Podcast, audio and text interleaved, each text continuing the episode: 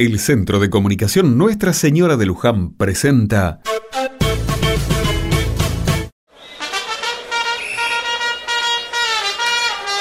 Otra mirada.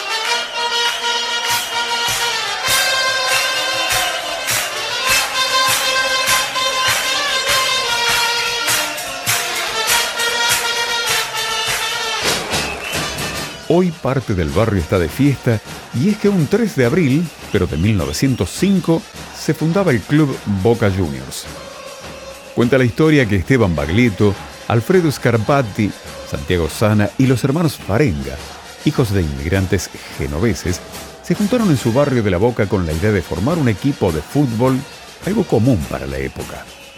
Defensores de la Boca, hijos de Italia y estrellas italianas fueron algunos de los nombres que pensaron para ese club. Después de varias charlas, se decidieron por homenajear su propio origen y no el de sus padres. Fue así como eligieron nombrarlo Boca, por ese hogar que era su barrio. Como el deporte tenía origen inglés, le agregaron el Juniors como forma de darle prestigio. Boca Juniors había quedado así constituido. Faltaba ahora elegir los colores que los representarían.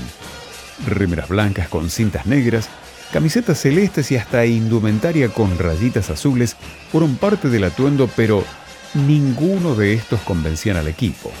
Fue un trabajador del puerto quien sugirió tomar los colores azul y amarillo inspirados en un barco sueco atracado en la boca. De ahí en más, la historia es conocida.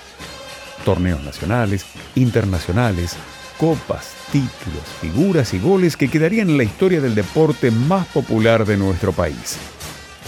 Hoy cumpleaños Boca Juniors y en las calles de mi barrio se nota. Vecinas y vecinos andan con la camiseta puesta como si hubieran ganado un campeonato o el partido del domingo, celebrando a la institución que tanto les hace sentir.